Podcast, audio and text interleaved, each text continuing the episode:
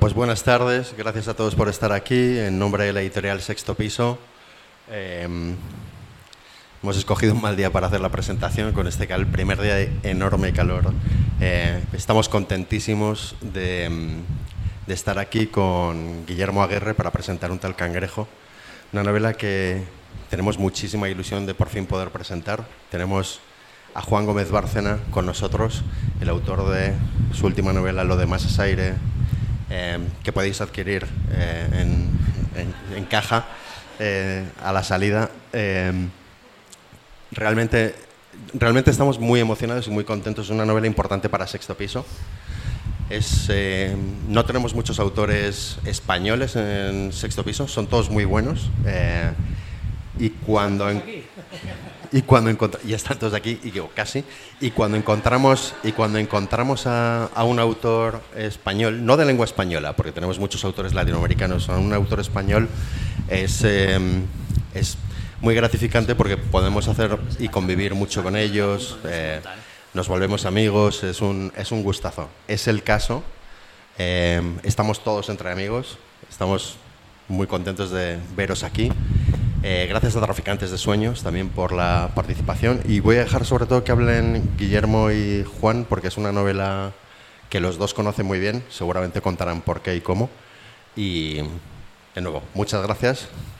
Bueno, muy, muy buenas tardes. Eh, es para mí un privilegio enorme estar aquí eh, presentando un tal cangrejo de Guillermo Aguirre, un, una persona muy querida para mí, Guillermo y sobre todo, que es lo que eh, toca en, en, esta ocasión, es para mí excepcional el libro.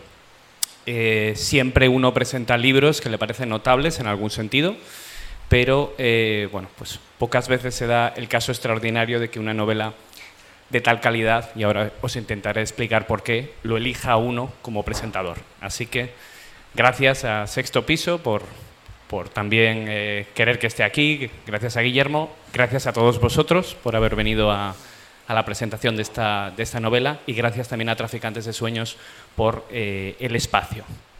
Bien, a mí lo que me interesaría fundamentalmente es permitir eh, que, hable, a que hable Guillermo con los riesgos que eso conlleva, porque vamos a ver, ¿no? vamos, vamos a medirlo juntos.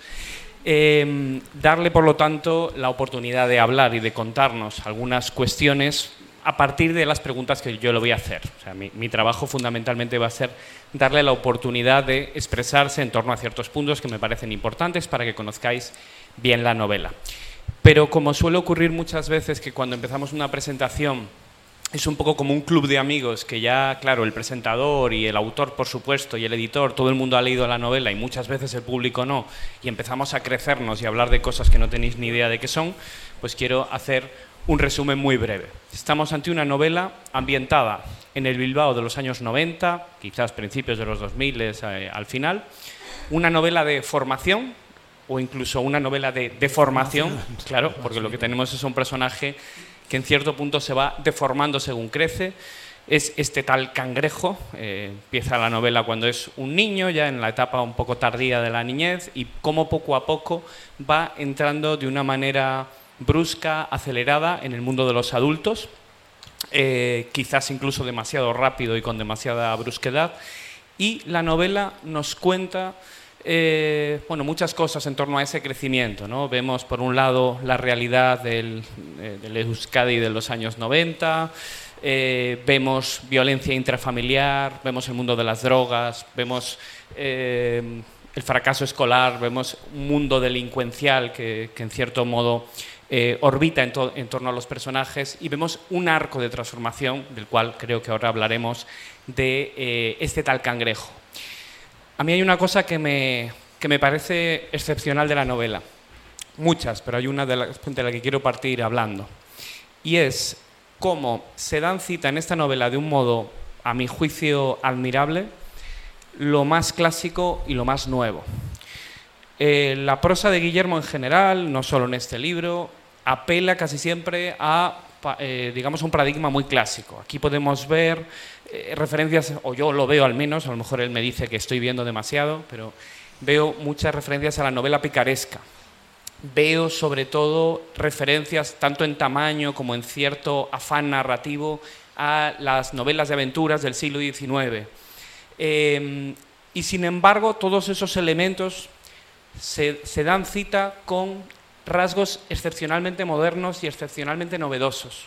Una prosa rabiosa, rapidísima, muy dura, que sin embargo se mezcla eh, en, todo momento con lo, con lo poético, una combinación de textos de muy diferente naturaleza, porque lo mismo que tenemos unos pasajes más narrativos, tenemos otros muy poéticos, donde se hace una exploración, podemos decir, em, un poco distante, ¿no? ya desde el paso de los años, una exploración poética de qué supuso eso para ese tal cangrejo que protagoniza la novela. Vemos también entrevistas que se van intercalando en la novela y por lo tanto en ella vemos también un poco la tramoya de cómo ha sido, de cómo ha sido realizada y estamos todo el rato dudando si estamos eh, o qué partes pertenecen a la realidad, qué partes a la ficción. Son elementos que, como digo, rara vez ve eh, uno una mezcla tan bien articulada de, lo más clásico y lo más novedoso. Y eh, bueno, creo que, como, os digo, es una novela de altísima calidad literaria que estoy orgullosísimo de estar aquí eh, presentando. Entonces, si te parece, voy a, ir dando, voy a ir dando pie a las preguntas. Y lo primero que querría preguntarte, quizás es una pregunta un poco, un poco general y, un poco obligada en muchos casos, pero yo creo que en esta novela todavía más, sobre el proceso de escritura. Porque tú has contado varias veces ya en varias entrevistas que esta es una novela que, aunque es obviamente la, última que has terminado, empezaste a escribirla muchísimo antes que algunas novelas que publicaste posteriormente, que es una novela que te ha llevado más de una década, o no sé si en torno a una década de escritura, eh, y me gustaría que nos contaras un poco cómo ha sido ese proceso. Bien, eh, voy a hacerlo, prometo hacerlo, pero primero daros las gracias también en mi nombre a todos por arrastraros, imagino que por la sombra para llegar aquí, porque lo de fuera está bastante mal. Y en segundo lugar, preguntaros, ¿de verdad estáis oyendo algo con ese medio tren en descomposición? Vale, me, alegra saberlo.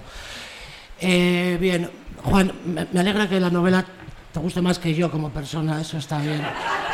Me, lo he guardado en el bolsillo. Mm, lo, discutiremos después, quiero pensar. No vamos a discutirlo en directo. 12, 12 o 13 años me ha llevado, me ha llevado la obra.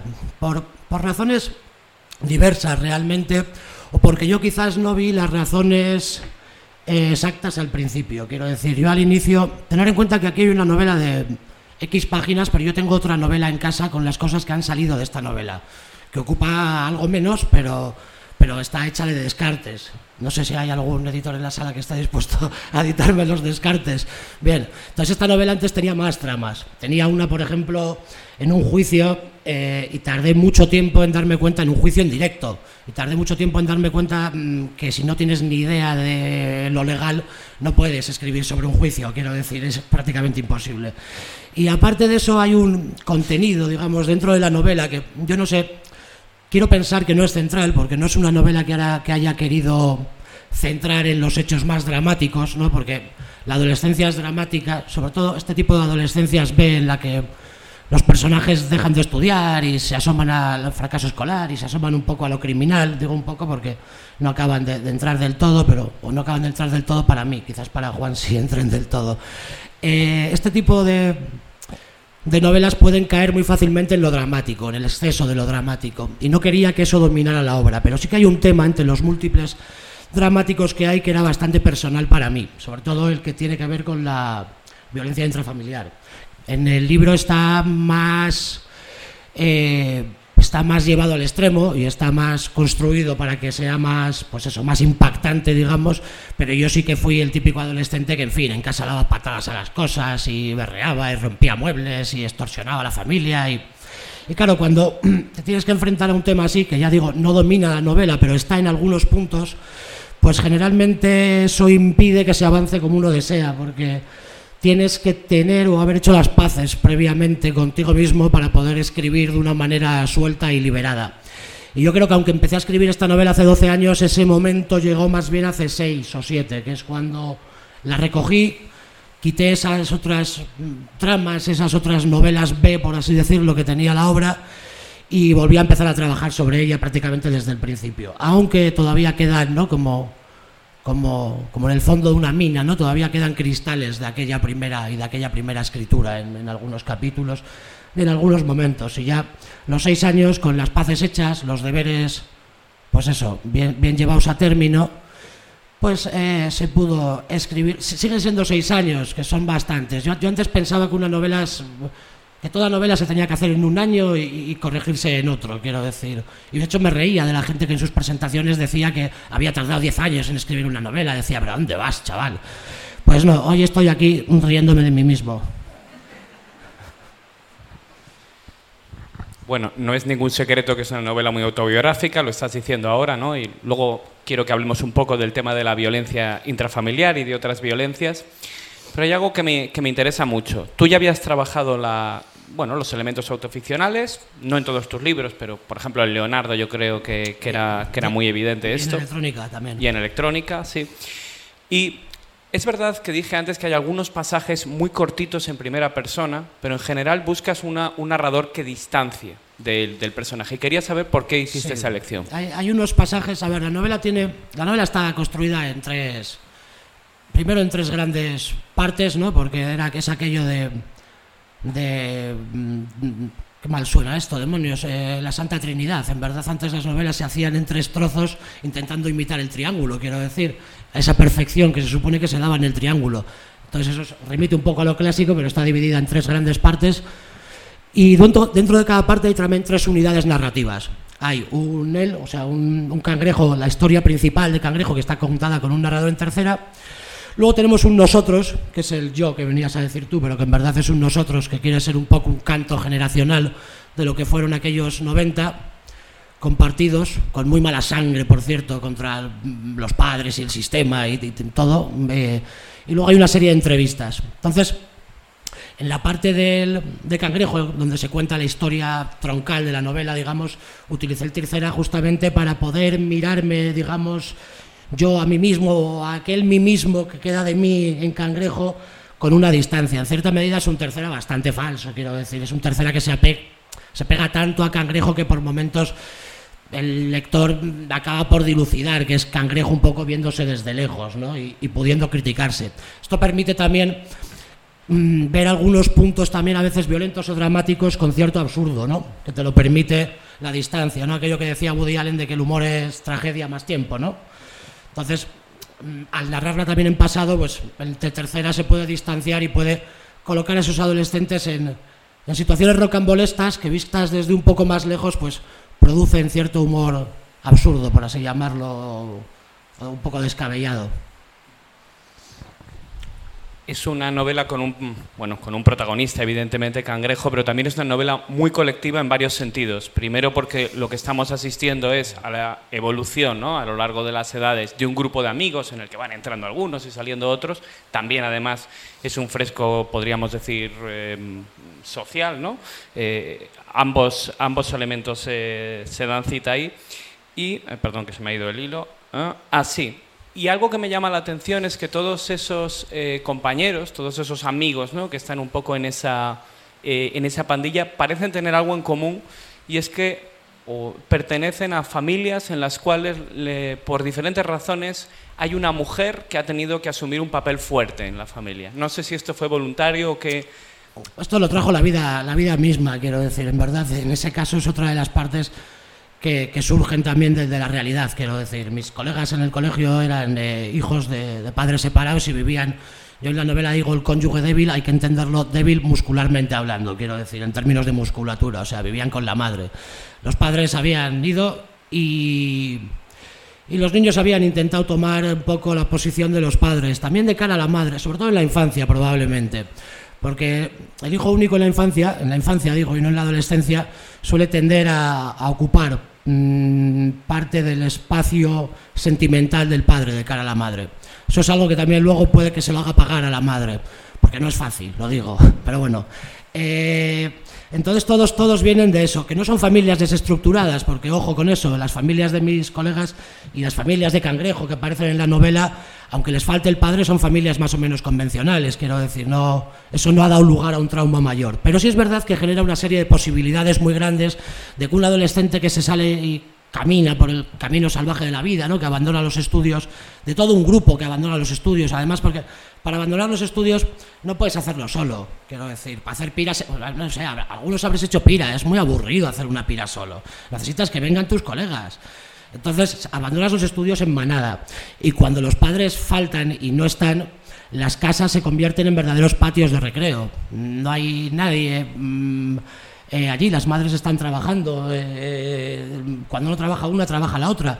Y además puedes extorsionar mucho mejor a la familia porque tus músculos están empezando a crecer en un cuerpo en el que todavía habita un niño, la cabeza y la mente de un niño que no tiene ni idea de lo que hace con, esa, con toda esa fuerza y musculatura que está creciendo, ni del daño que puede ocasionar con esa musculatura que, que le está saliendo. Y, además a veces por momentos la odia también, esa musculatura. En fin, lo odia todo. ya sabéis cómo son los adolescentes. De 0 a 100 son mejores con Mercedes.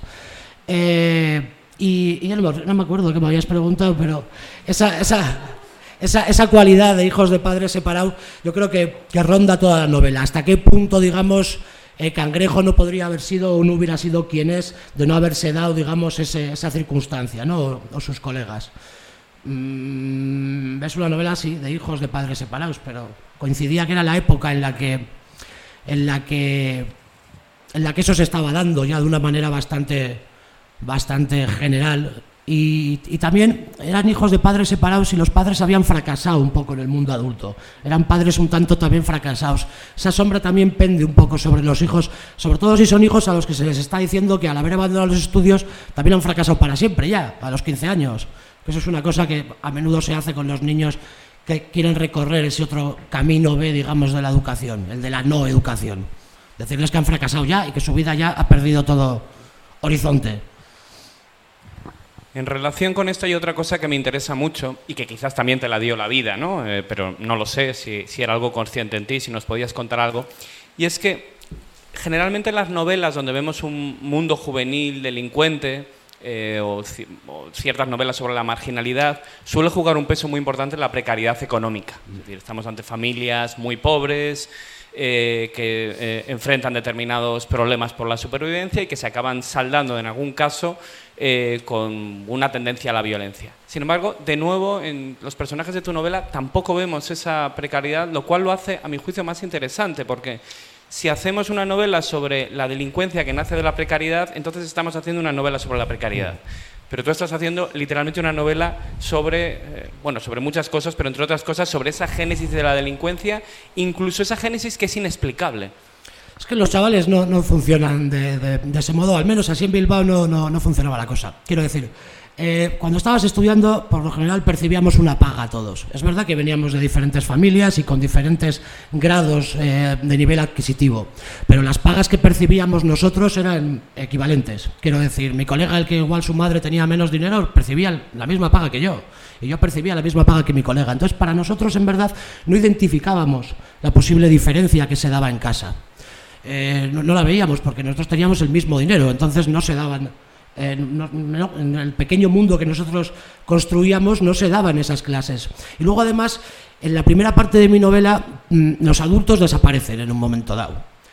Eh, y no están, con lo cual no les vemos. Entonces tampoco podemos ver eh, de, qué orden son sus familias.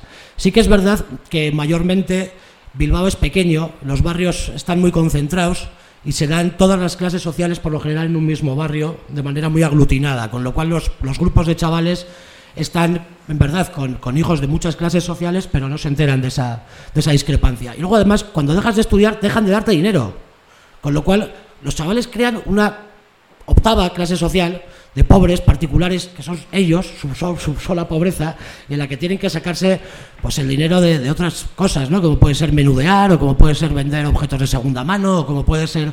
Entonces es un, es un estado social diferente al de los adultos, que se genera en el momento dado en que los adultos también dejan de darte dinero. Mm, son pobres, pero diferentes también a los pobres adultos. Son unos nuevos pobres durante un tiempo. Esa búsqueda del dinero me recuerda a una frase que, dijiste en una entrevista hace poco y que he copiado porque me gustó mucho y, creo que sería interesante que dijeras algo al respecto, si tienes algo que añadir, que hablando precisamente sobre, sobre ese eh, abandono de estudios en, chicos muy jóvenes decías es como una rebeldía al revés. No se hacen rebeldes para salir del sistema, sino para ingresar en él cuanto antes. Sí, a ver, eso en verdad viene de una lectura de, otra novela de alguien, pero lo hago mío y, me lo llevo a mi propio libro. Pero, pero sí, es una teoría que, me surge de otra lectura antigua, pero que yo tengo en relación a, ciertos adolescentes, estos que necesitan eh, recorrer ese otro camino. Y digo necesitan porque considero que hay un, número de adolescentes, tener en cuenta que a finales de los 90 el número de adolescentes que fracasaban escolarmente era del 29%, que no, no, es, no es, o sea, es una bonita cantidad. Algunos fracasarían por otras razones, pero quiero decir que dentro de ese de, ese, de esa cantidad de personas, creo que algunos realmente tienen que recorrer ese camino del fracaso porque les es necesario para, para completarse y para, y, para, y para construirse. Creo que hay gente que realmente necesita recorrerlo. Y, y, y, estos que necesitan recorrerlo son personas que están en el aula y están mirando hacia afuera por las ventanas, ¿no? mientras están en clase, y lo único que desean es salir ahí fuera y hacer las cosas que hacen los mayores. Entonces, los mayores todavía no les permiten ingresar en, los templos adultos, por así decirlo. Ellos no pueden llegar todavía a lo que hacen los mayores. Entonces esta gente sale fuera y produce una rebelión en la que se enfrentan a sus padres, se enfrentan a esos adultos a veces incluso construyen un cosmos a imitación del cosmos de los adultos, ¿no? En las calles, quiero decir, eh, tienen su propio pequeño sistema de económico, por así llamarlo, aunque esté dentro, aunque sobreviva dentro de una serie de trapicheos, eh, generan sus propias políticas, aunque sean políticas entre grupos que viven en los barrios, y, pero bueno, hay, quien se encarga de ir a hablar con otros grupos, hay quien se encarga de dar golpes, quiero decir que hay personas que, ¿no? que, tienen diferentes posiciones dentro de un organigrama eh, que intenta imitar el de los adultos. Entonces, por eso dijo que en verdad eh, su, rebeldía es única y exclusivamente para conseguir ingresar cuanto antes en el entorno adulto. ¿no? Es una rebeldía al revés. Ellos no quieren salirse del sistema, quieren entrar cuanto antes. Pero para entrar cuanto antes necesitan romperlo todo y necesitan construir algo que imita a los adultos y sobre todo necesitan tener algo que contar. Porque el adulto solamente te deja entrar en sus territorios cuando el chaval tiene una biografía, tiene algo que decir, una historia. Es verdad, los adultos, mm, los adultos son porque pueden contarle su historia a otro adulto. Si un niño mm, funciona por el recorrido A de la educación y no tiene vivencias, o sea, historias que contar, alguna tendrá, pero no le resulta interesante a los adultos, porque habría que ver lo que le resulta interesante a los adultos, eh, ingresa más tarde. Estos, estaban, estos chavales estaban provocando violencias y provocando situaciones que les construyeran una biografía muy rápido, una biografía además suculenta que contar, ¿no? Una serie de fracasos. Eso te ingresa en el mundo adulto, o sea, era una carrera por ingresar en el mundo adulto a través de la rebeldía. No sé si me he explicado bien o no, hacerme un sí con la cabeza. Gracias. Se agradece. Quiero recoger una cosa que has dicho antes porque me parece que también sirve para dar otra eh, bueno, dar otra dimensión del libro que no estamos tocando. Eh, quizás por lo que estamos hablando está pareciendo un libro muy costumbrista, de analizando de manera realista un proceso de formación en una pandilla de, de niños, adolescentes. Pero es que la novela también tiene elementos que podemos calificar de fantásticos entreverados dentro de esta visión más realista. Por ejemplo, hace un momento hablabas de la desaparición de los adultos. Cuando habla de la desaparición de los adultos, para los que no hayáis leído la novela, habla de una desaparición literal. Hay un momento en el que de repente no hay adultos en la novela. No sabemos qué ha pasado, parecen haberse volatilizado. La ciudad estaba mucho mejor. y esto es una cosa que creo que, que, está muy bien de tu novela, y es que estamos todo el rato en ese, mm, podemos decir, zona liminal entre la fantasía de ese chico, que de alguna manera es su punto de vista el que tenemos, aunque sea esa tercera persona, como decíamos, y la realidad que se le impone. Por ejemplo, mm, en, varias ocasiones desde, esa fantasía vemos como quizás él está en un momento dialogando con un chico que es el líder de una pandilla del colegio y él lo ve todo como si estuviera dentro del Señor de los Anillos y el otro fuera una especie de señor feudal con unos orcos que lo rodean y luego Hay otros momentos donde vemos cómo la evolución de él coincide en cierto modo con una evolución histórica. Es decir, eh, en, la infancia se ve en el Imperio Romano como un César que es capaz de dar órdenes que todo el mundo obedece, luego llegamos a esa primera adolescencia donde van en motocicletas eh, y se pegan con palos en una especie de justas que organizan y entonces él lo ve todo como si fueran caballeros medievales, o luego llega el mundo de los gángsters de principios del siglo XX, es decir, que estamos todo el tiempo con una mezcla entre lo fantástico y lo realista. Em, bueno, querría que nos habláramos un poco de este recurso, si, eh, cómo, cómo, se te ocurre aplicarlo, de qué manera llega esto a la novela. Para, para mí este, este en concreto, este recurso, no, no, sé si luego lo será para el lector o no, pero para mí era totalmente, totalmente necesario. Eh, por, un lado, para intentar huir un poco mitigar en cierta medida las posibilidades de realismo sucio muy, muy, muy, muy crudo, ¿no? Que daba por sí la temática. Quiero decir, no, es que no me guste el realismo sucio, pero no pretendía que, que, abarcara todo el texto, no quería que, ¿no? Que, lo, que lo aglutinara o que lo devorara todo. Entonces a mí me permitía mitigar un poco eso con qué, con imaginación, con fantasía. Y es verdad que luego el adolescente, sobre todo, a Cangrejo le, a Cangrejo le seguimos desde los 12 hasta los 18 años y al final de la novela se va mitigando, o sea, se va desapareciendo un poco más la fantasía de los 16 a los 17 porque ya la está perdiendo, pero de los 12 a los 16 el chaval está todavía absolutamente fantasioso, quiero decir, no puede huir, digamos, de las lecturas y de los, de los referentes ¿no? que le han quedado de su propia infancia. Entonces, imprime esos referentes en el universo y en la realidad que le ha tocado vivir, ¿no? Por eso cuando ve a dos chavales que están pegando a un tercero, pues a veces ve caballeros, ¿no? Pegando a, otro caballero y ahí hay una situación de, de, honor, ¿no? En vez de, en vez de lo que están haciendo, que es, por supuesto, pues un crimen y probablemente una desdicha, sobre todo para el que está en el suelo. Pero... Eh, entonces a mí me permitía eso. Luego además son, eh, no sé si esto ya tiene que ver con, más con, lo, con la escritura en sí, pero son justamente las zonas que están narradas en presente. Con lo cual se hace más difícil negar que esa fantasía es cierta, quiero decir, ¿no? Porque la, historia se narra en pasado, pero la fantasía siempre se narra en presente, como si fuera más real, digamos, que el propio pasado que se está narrando. Eh, y y me permitían luego también jugar con ciertos componentes históricos que ya sabes que a mí me gustan. En otras novelas mías han salido piratas, han salido eh, cowboys y no cowboys, pero al menos sí he, me he ido a lidiar con otros géneros. ¿no? Eso de jugar con géneros pues es algo que siempre me, me parece muy, muy apetecible y muy divertido como, como autor. Luego también pienso que, eso lo tenía ya de antes, pero pienso que sí que es verdad que la etapa de, del niño hasta, hasta la adultez responde un poco a esos pasos ¿no? que se da en la historia. ¿no? Y en un, breve capítulo de la novela hablo justamente de ello, ¿no? que, la infancia tiene esa sorprendente inteligencia ¿no? y cierta ingenuidad ¿no? de las antiguas civilizaciones, que, luego la Edad Media tiene todo lo toda la, la, peste y lo terrible ¿no? que tiene la adolescencia ¿no? y que luego ya se pasa a la Edad Moderna y, sus estériles preocupaciones ¿no? ya en, en la en la mayoría de edad. Hay, hay, algunas épocas intermedias que ya no recuerdo, pero por ahí se van poniendo. Y sobre todo lo que más hay es edad media al principio y luego pues un poco de renacimiento y un poco de siglo XX al final. Pero a, a los chavales cuando se dice que es un flipado, que se lo decimos mucho a los adolescentes, nos estamos refiriendo a que tienen mucha imaginación todavía. No les digáis que son flipados, decirles que tenéis mucha imaginación. Les va a sentar mejor. Algo que también mitiga mucho la, la, crudeza, que estoy de acuerdo en que esto lo logra, es el humor.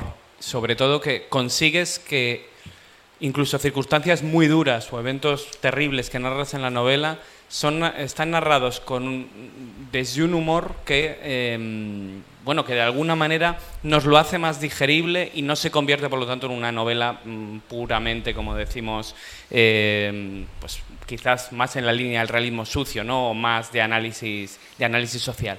Y entre esos eventos muy duros, también para que os hagáis una idea, tenemos, eh, creo, que, creo que en algún momento esto también lo has comentado en entrevistas, pues para no hacer mucho spoiler, eh, tenemos, agresiones, tenemos una agresión sexual, tenemos una muerte, no voy a decir de quién ni, ni por qué, sin embargo, por lo que tengo entendido, estos, eh, digamos que los elementos más duros de la novela son precisamente los menos autobiográficos. Sí. Suele ocurrir que cuando alguien hace una narración autoficcional tiende a dulcificar su imagen, a mirarse desde el pasado desde una posición mejor y quizás omitir los, las circunstancias más oscuras. Sin embargo, tú haces lo opuesto. Eh, bueno, a ver, a mí en primer lugar, mm, el término autoficción me, sigue desconcertando profundamente. desde que se ha puesto de moda. Eh, yo he hecho una novela en base autobiográfica, que es algo que se hace muy, antiguo ya y que se, sobre todo a principios del siglo XX, no sé, Colette, La Vagabunda, o sea, novelas que en clave autobiográfica hay muchas. eh, más que autoficción. Pero bueno, eh, sí, a ver, el personaje mío, por supuesto, yo parto de, parto de mi yo de la adolescencia y de mi psicología porque es la que me es más fácil eh, conocer. Igual que coloco a mis personajes en los años 90 en vez de escribir una novela sobre el fracaso escolar hoy porque me hubiera llevado mucha más educación y si lo tengo a mano pues me sirve. Pero, mm, pero considero que teniendo ese personaje de base, eh, para que funcione y para que sea más representativo tiene que pasar por un orden de mierda mayor que, el, porque, el- que aquel por lo que pasó mi existencia, quiero decir.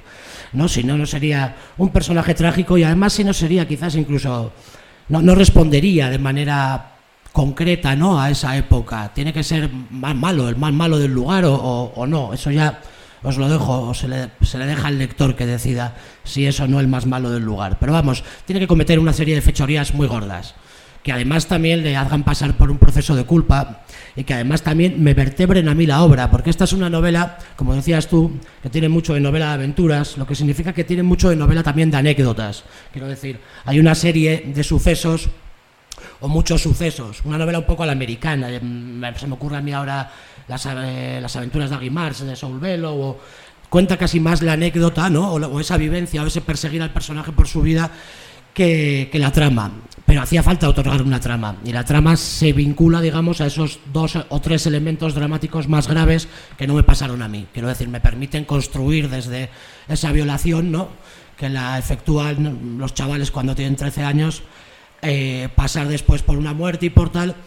eh, vinculando esos elementos que son justamente los irreales, para ir construyendo la novela de aventuras y la novela de, de, pequeñas eh, ¿no? de pequeñas otras pequeñas delincuencias y para ir eh, dibujando ese mundo de los chavales ¿no? alrededor de esos de esos elementos que son los de que son los de ficción el personaje tiene que pasar las canutas además así también coloco al lector en una situación más complicada no a la hora de perdonarle a la hora de convivir con él a mí no me gusta que el lector empatice del todo con el personaje me gusta que ponerlo, construirlo en ese lugar al filo en el que por momentos puedes estar cerca, ¿no? Y por momentos puedes decir, tío, ¿qué estás haciendo, no? Puedes preocuparte por él, pero al mismo tiempo señalarlo como culpable y decir, pero se te va la olla. Generar esa mm, pequeña dificultad, ¿no? Ese lugar. Bueno, puede ser igual más difícil escribir, no sé si para algún lector puede también ser más difícil de leer, puede que sí, pero a fin de cuentas es lo que me gusta y con el dinero que da esto uno quiere divertirse mientras escribe. Hablando de la culpa que mencionabas ahora, me pregunto cómo, cómo has abordado y cómo, ha sido el proceso de las entrevistas, porque antes creo que os lo comenté, que había unas partes de la novela que estaban hechas a partir de entrevistas, que son casi como monólogos, ¿no? que parece que han salido de entrevistas reales, y es que tenemos muchos años después a los personajes de la novela, algunos al menos, contestando a, a una serie de preguntas que no llegamos a ver, pero contando su versión de los hechos 20 o 25 años más tarde. Y me preguntaba si esas entrevistas son reales, cómo las has abordado, qué han significado para ti. Tenemos, tenemos sí, tenemos a, a los más cercanos ¿no? del grupo de Cangrejo, digamos que sería un núcleo, una unidad narrativa que nos sirve para ver a Cangrejo desde sus amigos, ¿no? que es algo que el resto de la novela impide ver. ¿no? Vemos a Cangrejo desde fuera y también desde lejos, ¿no? porque están en el presente los colegas hablando de él. No tenemos en las entrevistas a Cangrejo y tenemos también a las madres, que a mí me parece que aportan mucho dentro de esa parte de entrevistas, porque han tenido menos espacio en otras partes de la novela, pero en la parte de las entrevistas por fin podemos ver a esas madres que estaban solas y también el proceso de educación de estos mm, eh, bastardos divertidos, por decirlo de algún modo. Eh, ¿Cómo se hicieron? Bueno, realmente pues, se hicieron eliminando una trama que había anterior y fue lo, lo último que se añadió a la novela, porque me pareció que era una idea que podía dar también cierto matiz de verosimilitud, de verosimilitud a la obra ¿no? en, co- en- en completo y se hicieron tal cual, se hicieron yendo a los personajes de, los, de donde salen los personajes que luego yo he creado. Es verdad que yo, como es habitual, pues a veces he cogido a dos colegas y los he convertido en un personaje, o, he cogido a tres y los he convertido en uno, pero iba al amigo que más me parecía que tenía de ese personaje, ¿no? Y las entrevistas se hicieron como tales. ¿Qué ocurre? Que luego había que ligarlas con la trama. Entonces, dejé, en las entrevistas dejé todo lo que se refería a lo conceptual, a lo abstracto, todo lo que tenía que ver con el fracaso escolar, con lo que las madres pensaban de la educación, con lo que los chavales pensaban de la ESO, porque nosotros fuimos de los primeros en entrar en la ESO. No sé cuántos hay aquí de la ESO que, hicieran la ESO. no, levantéis la mano, no hace falta. Fue, horrible, lo, lamento por vosotros. Bien, nosotros fuimos de los primeros en entrar en la ESO y aquello fue una, fue una hecatombe porque nos cambiaron de un colegio pequeño y nos metieron en un colegio, en un instituto y éramos 300 cuando antes éramos 6 y en fin, todo fue una locura. Y, y, todas esas partes ¿no? que hablan de cuestiones así se quedaron en las entrevistas y luego lo que tuve que hacer fue ir falseando las partes de las entrevistas que remiten a los hechos ficcionales de la novela. ¿no? Entonces, digamos que aquello en las entrevistas que se habla de hechos, pues suele ser ficción, y lo que habla de conceptos o de ideas suele ser real. Pero fue divertido, además las tuve que hacer yo, en la novela no se sabe quién las hace, y fue una catarsis con mis amigos, porque bueno, ya sabes, eh, no, se esconden las cosas ni se guardan nada, y también con sus madres. Por suerte además tuve esa suerte, mm, sus madres son de no guardarse demasiado. Bilbao, voy a ir terminando porque quiero que vayáis pensando en preguntas vosotros, que además acabo de ver que, estamos alargándonos un poco, pero quiero hacer una última pregunta en torno a Bilbao, que no lo hemos comentado, pero en realidad tiene un papel muy importante eh, la ciudad de Bilbao en la novela. Eh, un Bilbao que está entre de nuevo entre lo real y lo fantástico, ¿no? Tiene algo de escenario mítico. Eh, yo quería preguntarte si, bueno, obviamente has puesto que es Bilbao porque es donde transcurrieron los hechos eh, que en cierto modo te han servido de inspiración, pero ¿dirías que hay alguna relación más entre Bilbao y esos hechos? ¿Crees que de alguna manera la situación del Bilbao de los 90 facilitó de alguna manera eh, esa evolución vivida por tus personajes? A ver, yo no, he tenido adolescencias en otros lugares de España. Me, hubiera gustado. Yo hubiera tenido una adolescencia en cada pueblo de España. En Santander no, ¿eh? en Santander te hubiera buscado la puerta del instituto. Bueno, en fin. Eh, entonces, no, sé lo que ocurría en otros lugares de España. Era, la mía. Bilbao me venía a, huevo. Eh, también por la época. A ver, Bilbao, el Bilbao de los 90 estaba cambiando. Fue cuando se dio el proyecto Bilbao Ría 2000 que, empezó a maquillar Bilbao. Con eso pusieron el Guggenheim, pusieron un paseo ahí con palmeras y sitios para patinar y, empezaron a quitar los últimos restos que quedaban del Bilbao industrial anterior, ¿no? de lo feo. Y esto nos, nos coge a los personajes de la novela justo entre sus 12 y 16 años. Con lo cual los personajes de mi novela campan a sus anchas por obras en proceso de construcción, en donde pueden robar materiales de obra, por lugares fantásticos para los chavales, ¿no? porque casi casi remiten a aquellos solares ¿no? en donde se reunían ¿no? en, novelas anteriores ¿no? los, los grupos de los barrios. ¿no? Eh, son esos sitios en obras que además no se sabe muy bien si están yendo hacia, hacia la ruina o si están yendo hacia prosperar. Están en ese punto intermedio, ¿no? en el que podrían ir al acabose o convertirse en algo bonito. Y, eso, ese cambio de Bilbao me venía muy a huevo para generar un correlato con el cambio de los personajes que también están cambiando mucho y muy rápido en esos años de la adolescencia, ¿no? porque yo prácticamente de los 20 hasta ahora ya he cambiado muy poco más, me, lo suelen echar en cara. Bien, eh, entonces Bilbao me venía muy bien en ese aspecto en el aspecto literario. Y luego sí que creo que en Bilbao somos un poquito más brutotes. Yo no lo sé, tendría que ir a otro sitio a hablarlo, pero creo que sí.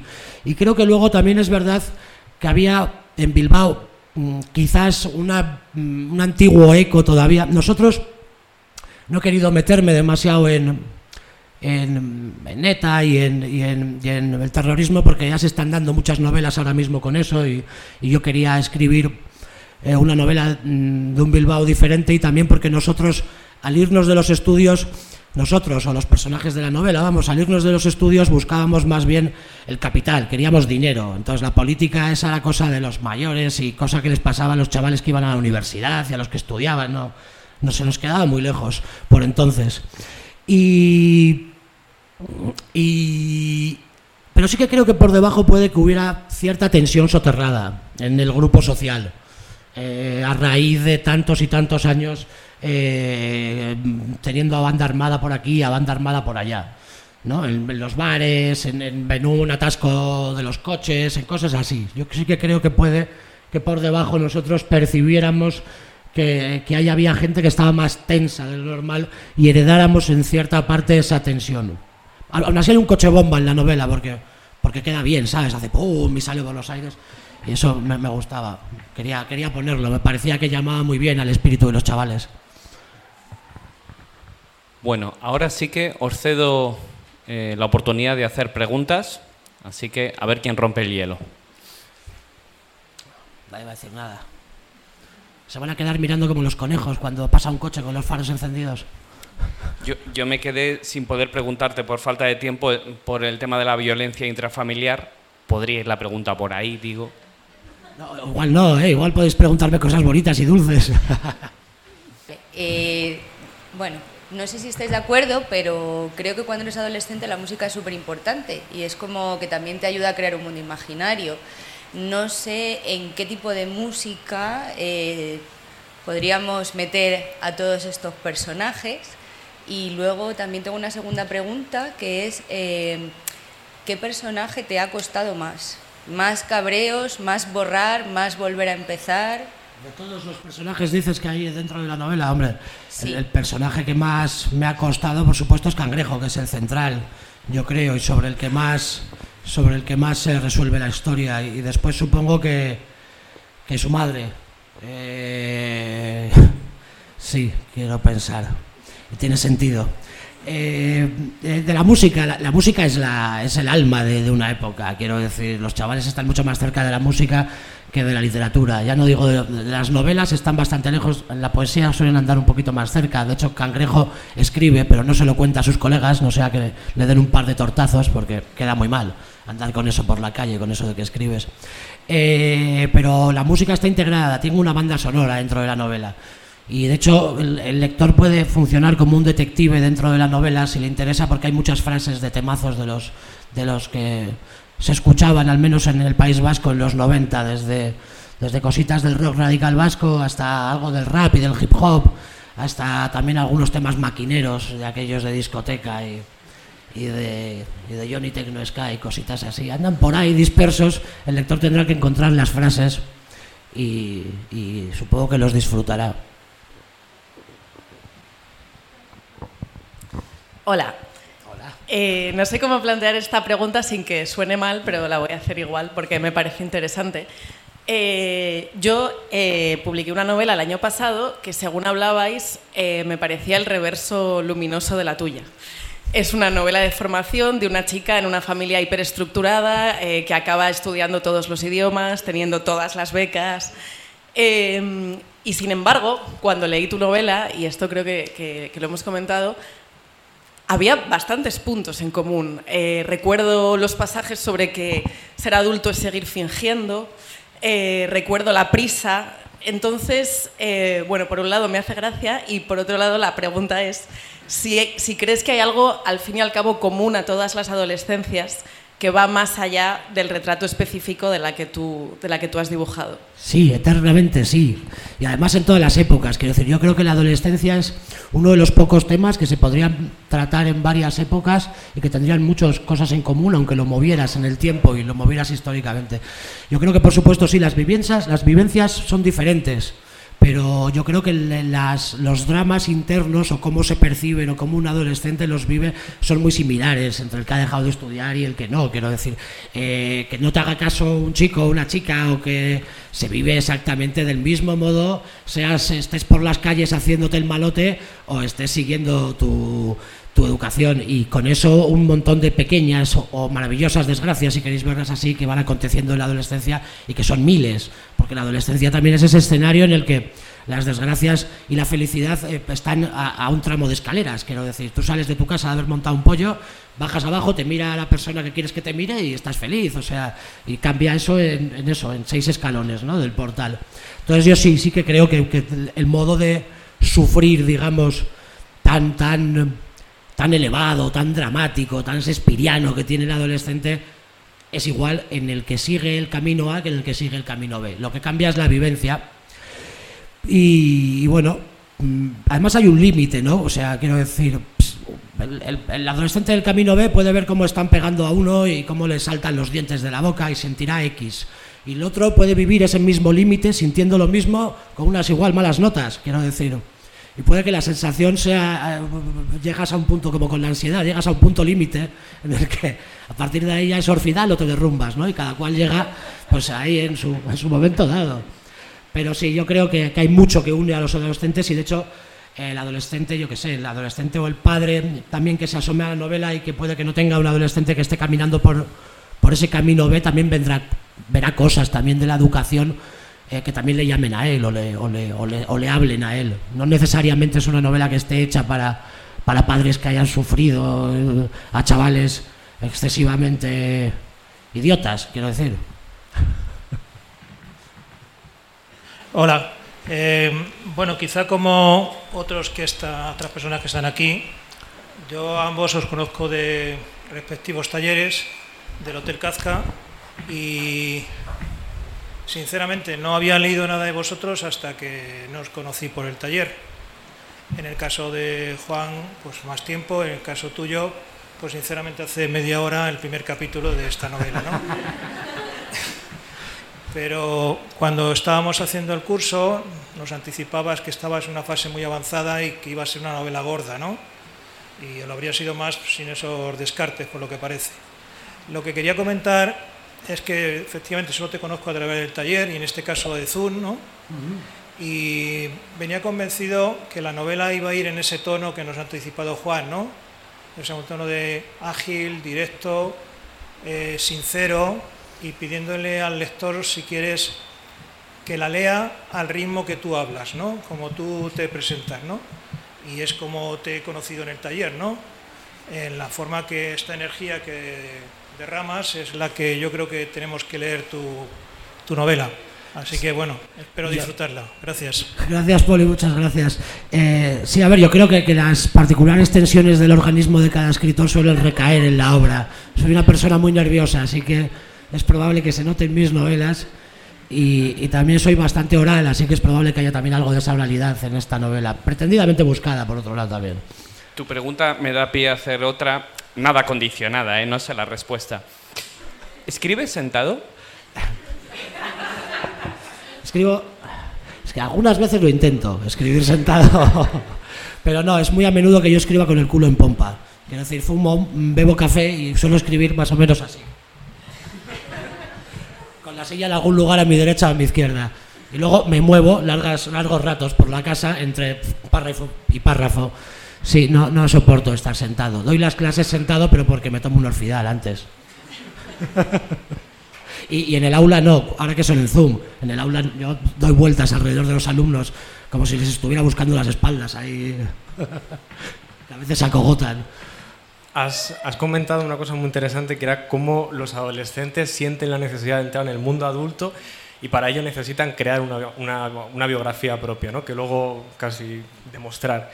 Eh, pienso que en ese proceso de crear una biografía eh, necesariamente se crea el yo propio ¿no? de, de, esos adolescentes. Y yo te quería preguntar si piensas que hay una manera de construir este yo sin pasar necesariamente por la imitación de otros modelos. Si existe autonomía de alguna manera que no sea la propia negación del modelo. Bueno, yo, yo creo que hay, supongo que hay adolescentes que, que, que, que intentarán construir modelos posteriores pero yo creo que más cuando sean adultos, quiero decir, entonces se darán cuenta de lo mal que anda todo y entonces intentarán construir modelos diferentes dentro del mundo adulto.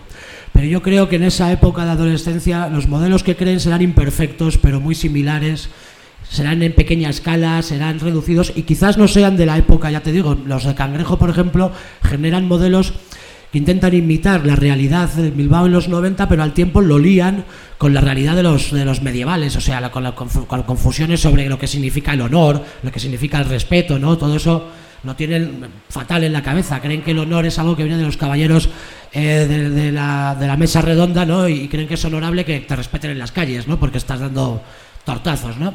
Es decir, que mezclan también cosas de un mundo antiguo. Entonces yo creo que todos los chavales pasarán por crear un universo o imitar un universo que inevitablemente llevará al fracaso y llevará al chaval al mundo adulto. Eso sí, algunos después en el mundo adulto yo creo que sí que intentarán construir otros órdenes diferentes al establecido.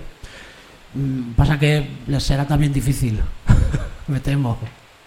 Está muy establecido el orden y bueno, yo creo que en la novela eso no es una novela política y socialmente mm, eh, de tesis, digamos, pero sí que se extrae una lectura muy clara de lo que era esa época en los 90 en la que, mm, en fin, casi todos los mecanismos que ponían en movimiento lo social estaban totalmente impregnados por, pues, por, el machismo y por ciertas pautas de comportamiento eh, pues, bastante primitivas, tanto los adultos como los chavales.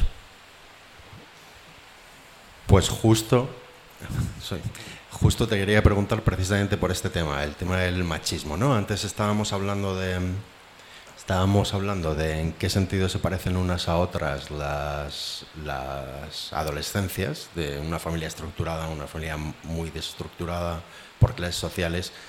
Eh, el tema de las masculinidades, nuevas masculinidades, viejas masculinidades, ¿no? Eh, y sobre todo cómo nos relacionábamos intergenéricamente, no sé cómo decirlo, en, los, en aquella época, ¿no? Y, cómo ha cambiado eso y qué importancia tiene eso dentro de la novela. A ver, yo, cuando era joven yo no había oído hablar del feminismo ni de nada parecido. mi madre me decía, respeta a los demás, tanto si son niñas como niños, y luego yo hacía lo que quería. Eh, pero en fin, en el colegio y en la educación y en el lugar en el que yo tuve y, y en el sitio al que van Cangrejo y sus gentes, en realidad, que es un poco fuera del entorno de los estudios, es que hasta mm, las pocas mujeres que habitan ese sitio se comportan totalmente como varones, quiero decir. Son mujeres que se pegan en la puerta del instituto, son mujeres que son casi casi igual de brutas que ellos y que, echan mano de la misma violencia entre ellas cuando la necesitan o cuando la requieren. Y yo sinceramente, además, mm, en la novela todo eso se ve. Creo que, creo que el niño recoge del mundo de los adultos ciertas cosas que están ya en el mundo de los adultos y por lo general encima si es un adolescente que, sea problemático, además las, las, multiplica, quiero decir, esas cosas, ¿no? O sea, las lleva a más, las, las hace exponenciales, que yo creo que es un poco lo que le pasa a Cangrejo y a, y a su grupo. Eh, pero vamos, yo por, por, lo que he hablado un poco ahora con, con ciertas personas, parece que los chavales tienen la teoría muy bien aprendida ahora mismo y te la cuentan después de cometer un asunto pero cometen el asunto exactamente igual que antes. Lo que pasa es que ahora después te dicen, no, ya sé que he hecho mal, y sé que he hecho mal por esto, y sé que he hecho mal por esto otro, y sé que he hecho mal por esto de acá. Lo que también es cierto es que son adolescentes, no nos olvidemos. Su camino es muy largo, quiero decir, y son personas que aunque cometen grandes errores, están en el momento oportuno de cometer los grandes errores o sea, no, no van a salir todos mal. De hecho, muy pocos salen mal si del o sea, luego aprenden y se integran y entran en la sociedad y si aprenden, si tienen que aprender, aprenden sobre las nuevas masculinidades más tarde. Eh, después de la adolescencia, quiero decir, todos, si, si, de, aquel 29% de fracaso escolar todos acabaran mal, ahora mismo nosotros tendríamos que ir con casco por la calle y con una escopeta para defendernos. ¿No? ¿Alguna pregunta más? Bueno, pues si no hay preguntas, solo recordaros lo evidente, que va a firmar eh, libros Guillermo. Eh, de verdad, temo no haber eh, sido lo suficiente enfático con lo buena que es la novela. Lo digo nuevamente, creo que es una novela que, bueno, sabéis que se publican muchísimos libros, por desgracia solemos acordarnos de los libros, en el mejor de los casos, muchas veces en el curso de una temporada literaria.